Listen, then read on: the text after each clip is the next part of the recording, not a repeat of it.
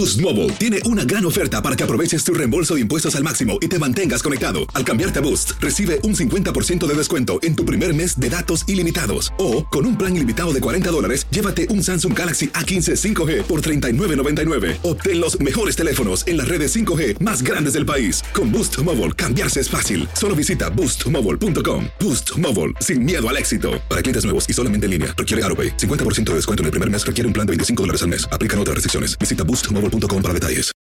Lucero junto a José Ron protagonizan El Gallo de Oro. Gran estreno miércoles 8 de mayo a las 9 por Univisión. Y de las mejores. El escándalo alrededor de Gloria Trevi es cada día más grande y parece no tener fin. Soy María Raquel Portillo. Fui ese rostro pálido y sin voz que el mundo vio en las escenas del mayor escándalo del entretenimiento de las últimas décadas. No vengo a contar mi versión vengo a contar mi historia. Ya es hora de abrir la boca. En boca cerrada. Escúchalo en tu plataforma de podcast favorita. Univisión Reporta es un podcast de euforia. Todos los ojos están puestos tanto en la empresa Disney como en quien pudiera ser el contrincante republicano a la presidencia, el señor Ron DeSantis. Y es que el gobernador de Florida se está enfrentando a esta compañía quitándoles el derecho a manejarse como si fueran una ciudad independiente. Hace más de un año, el gobernador de Florida le declaró la guerra a Disney y ha tomado una serie de medidas para quitar autonomía a la empresa. El gobernador dijo que esta era una pelea que él planeaba ganar y que utilizará todas las leyes que están a su favor para lograrlo. Pero la semana pasada Disney presentó una demanda contra Ron DeSantis y le dio un giro al polémico enfrentamiento. La demanda intensifica dramáticamente la disputa con el gobernador que en cualquier momento podría convertirse en uno de los principales contendientes republicanos para la presidencia del 2024.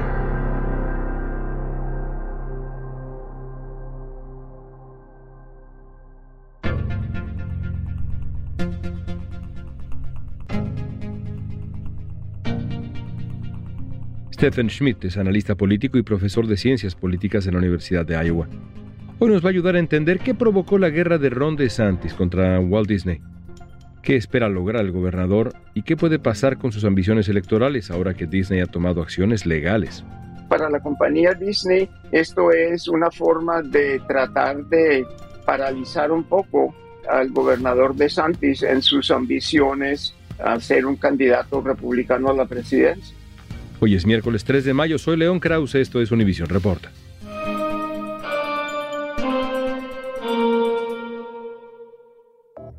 Durante más de 50 años el territorio de Walt Disney World ha operado dentro del distrito de Reedy Creek en Florida, como una zona autónoma controlando los servicios públicos hasta el cuerpo de bomberos. Hace más de un año el gobernador del estado Ron DeSantis comenzó una suerte de cruzada para quitar autonomía a Disney, pero la empresa ha comenzado a jugar sus cartas.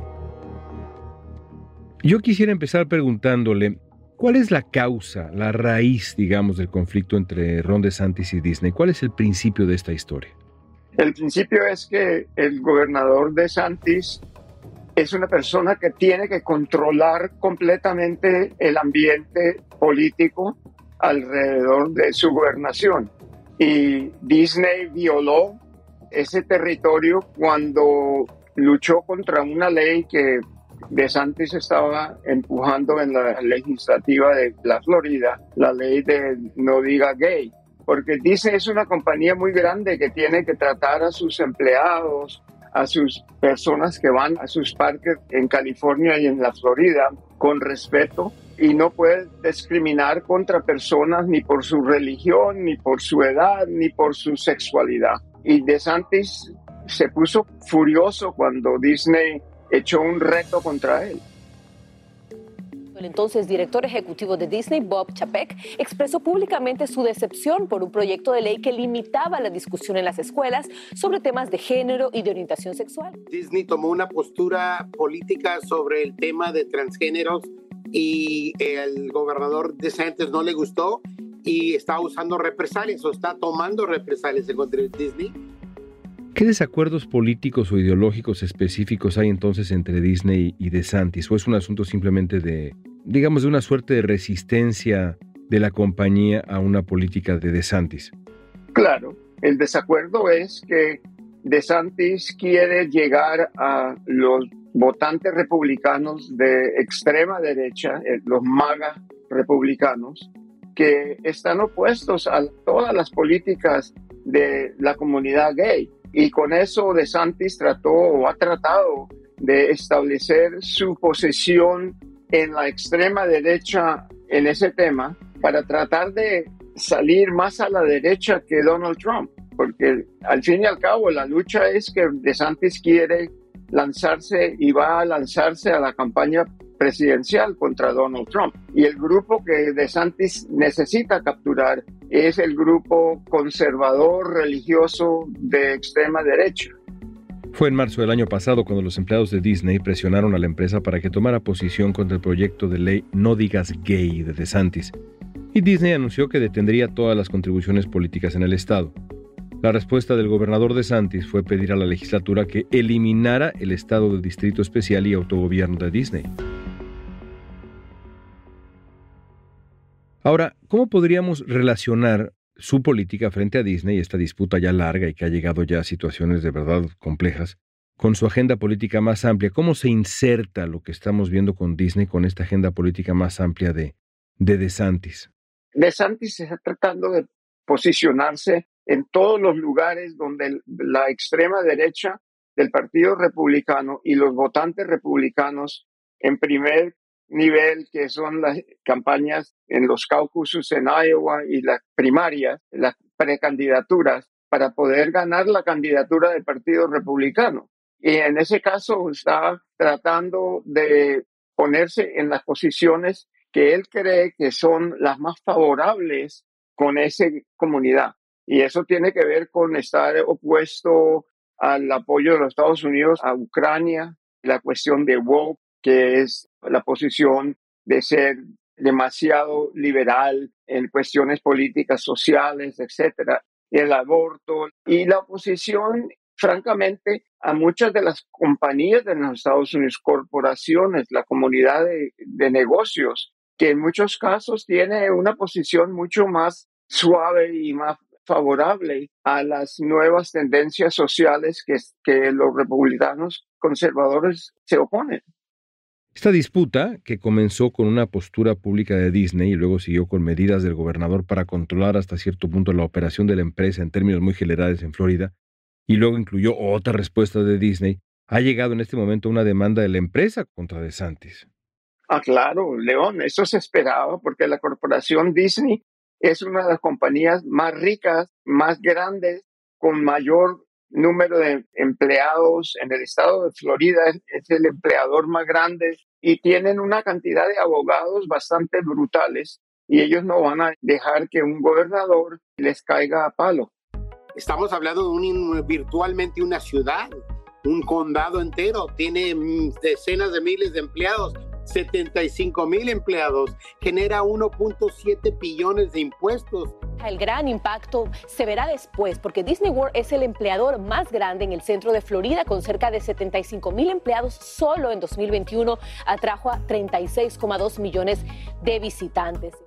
Yo esperaba que Disney iba a lanzar una demanda contra DeSantis. Ahora, en los Estados Unidos las demandas de este tipo, todas las demandas, se demoran a veces años, meses por lo menos, pero años. Entonces, para la compañía Disney, esto es una forma de tratar de paralizar un poco al gobernador de Santis en sus ambiciones a ser un candidato republicano a la presidencia. Creo que es importante hacer un paréntesis sobre lo que significa Disney para la Florida, no nada más en función de el empleo, sino en función del turismo. Disney es un gigante en la Florida. Es el gigante más gigante de todos los gigantes. Además de que la Florida es una destinación para todo tipo de turistas. La comunidad gay en Florida es un elemento bastante grande en la economía turística de Florida. No solo en lugares como South Beach, en Miami, sino Key West y otros lugares donde la comunidad gay es un factor económico y tal vez políticamente bastante grande. Entonces, yo creo que fue premaduro para DeSantis atacar a Disney en esta forma, porque realmente lo que hemos visto es que la opinión pública no está muy a favor de lo que está haciendo DeSantis. Al volver vamos a analizar cuáles pueden ser las consecuencias de esta guerra para Disney, pero también para Ron DeSantis.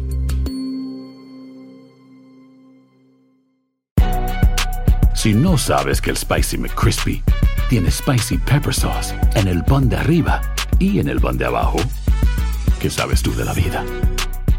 Para, pa, pa, pa.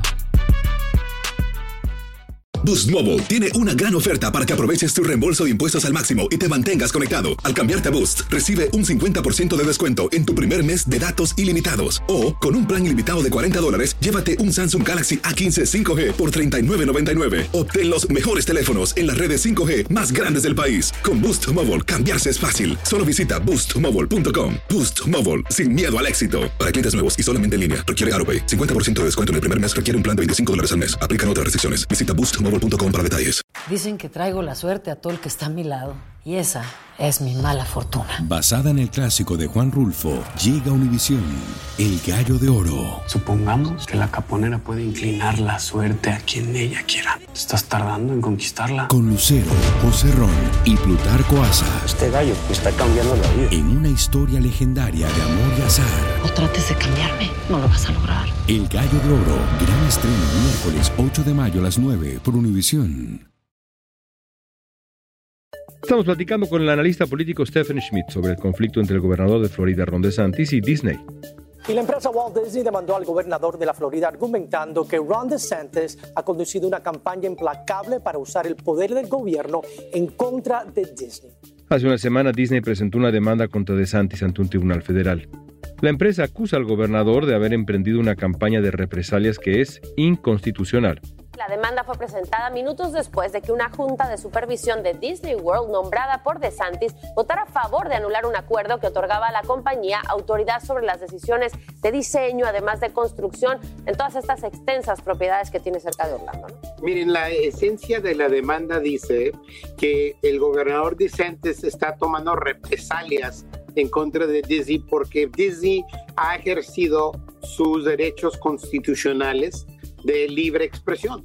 De acuerdo con el New York Times, el secretario de prensa de DeSantis calificó las acciones legales de Disney como un intento de subvertir la voluntad del pueblo de Florida. ¿Existe alguna posibilidad de que este problema escale a tal grado que la relación de Disney con Florida, en donde es, como ya describía usted, el gigante de gigantes, se tense a tal grado que Disney considere medidas extremas? ¿O eso se ve remoto? No, Disney no puede mover esa increíble super infraestructura y superestructura que ha construido en la parte central de la Florida, mover eso a otro lugar es imposible.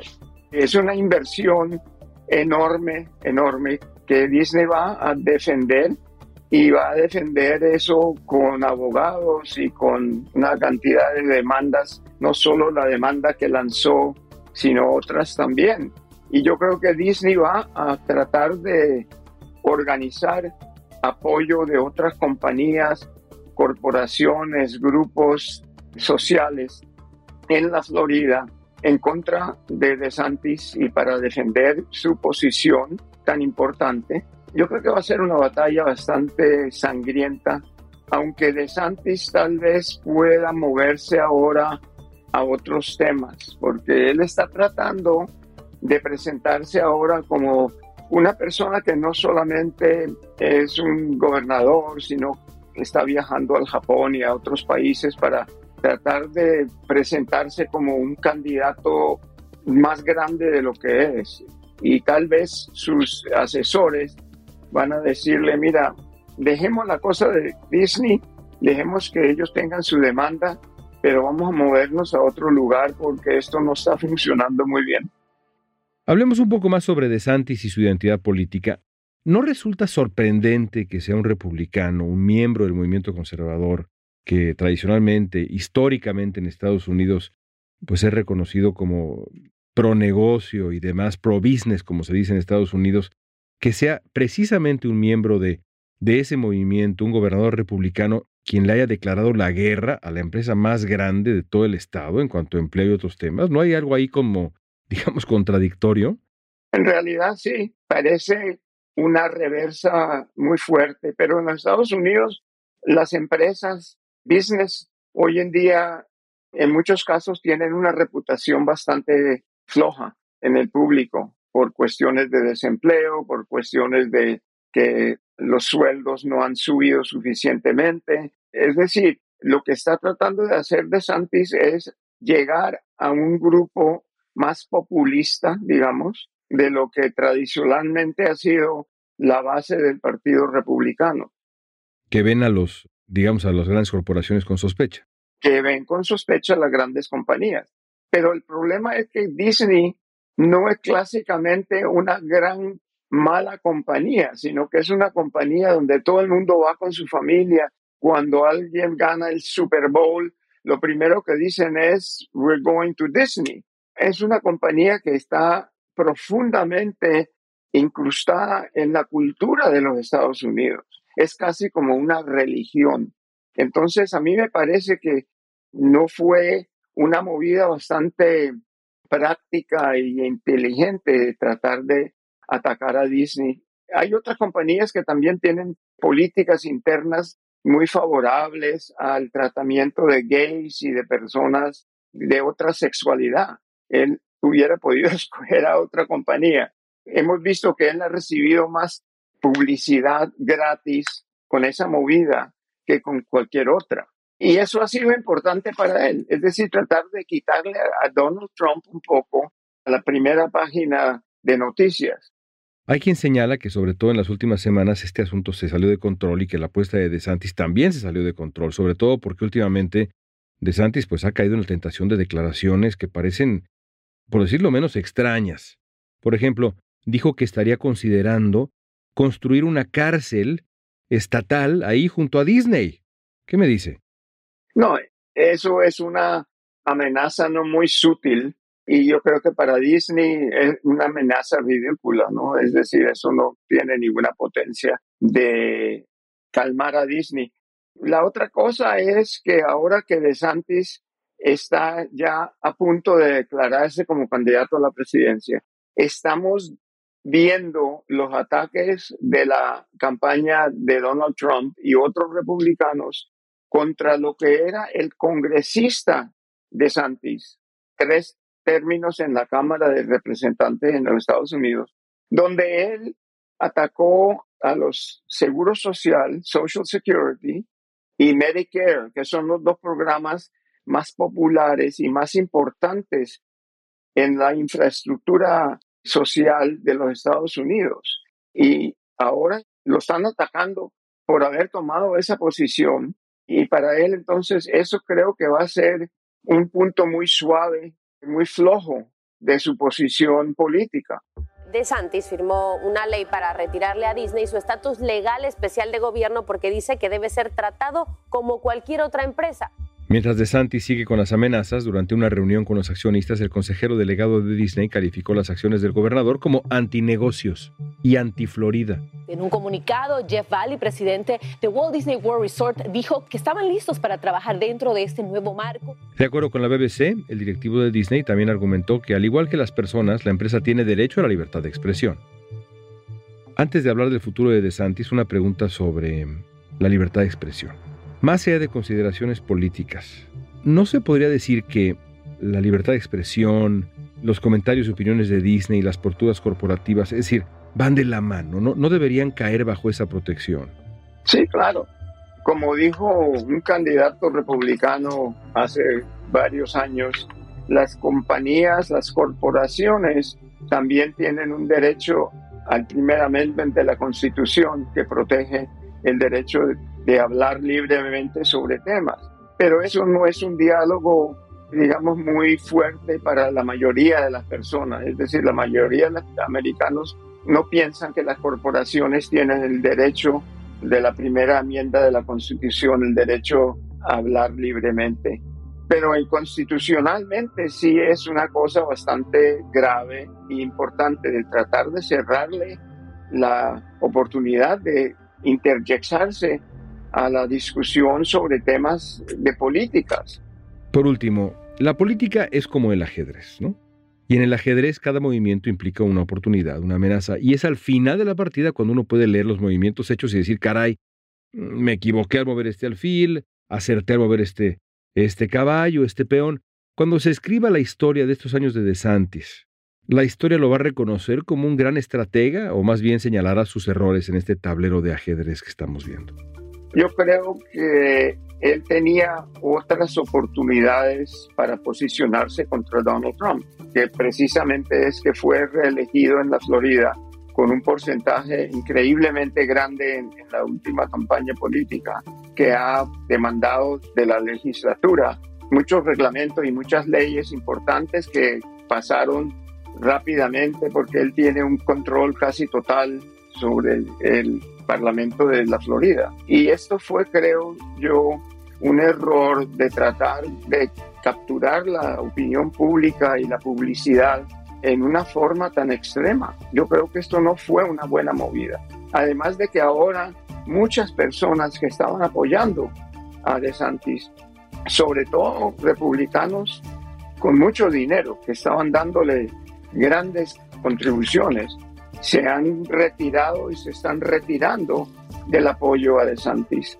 Y además estamos viendo ahora opiniones de otros colegas de él en el Congreso que dicen que él fue una persona no muy amable, no una buena persona. Es decir, un congresista dijo, DeSantis es un idiota. En inglés la palabra fue mucho más fuerte que idiota. Eso es parte de la reacción contra DeSantis que no existía antes del ataque a Disney. En la política de este nivel hay poco margen de error. Gracias, profesor, muy amable por su tiempo. Como siempre, un placer saludarlo y, y platicar. Igualmente, León. Gracias.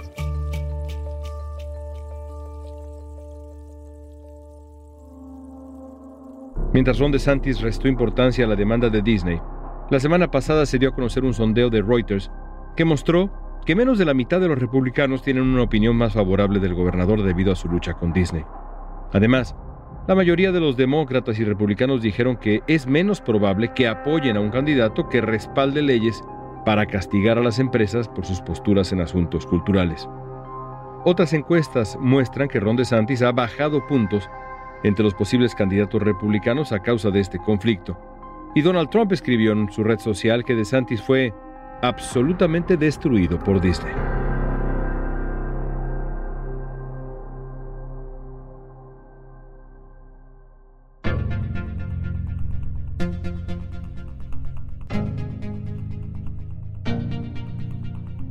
Esta pregunta es para ti cuando se escriba la historia. ¿Este movimiento de Ron DeSantis será un acierto o un error? Usa la etiqueta Univisión Reporta en redes sociales. Danos tu opinión en Facebook, Instagram, Twitter o TikTok. Escuchaste Univisión Reporta. Si te gustó este episodio, síguenos y compártelo con otros. En la producción ejecutiva, Olivia Liendo. Producción de contenido, Milis Supan. Asistencia de producción, Natalia López y Waleska Mansi. Booking, Soía González. Música original de Carlos Jorge García, Luis Daniel González y Jorge González. Soy León Krause, gracias por escuchar Univisión Reporta.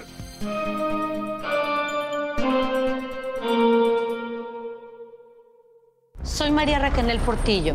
Probablemente me conozcan con el nombre que me impuso mi abusador, Mari Boquitas. Cuando apenas tenía 15 años, me casé con Sergio Andrade, el exitoso productor que lanzó la carrera de Gloria Trevi y que resultó ser un abusador sin escrúpulos. Voy a contar esa historia por primera vez sin interrupciones. No vengo a contar mi versión, vengo a contar mi historia. En boca cerrada. Escúchalo en tu plataforma de podcast favorita. Lucero junto a José Ron protagonizan El Gallo de Oro. Gran estreno miércoles 8 de mayo a las 9 por Univisión. Y de las mejores.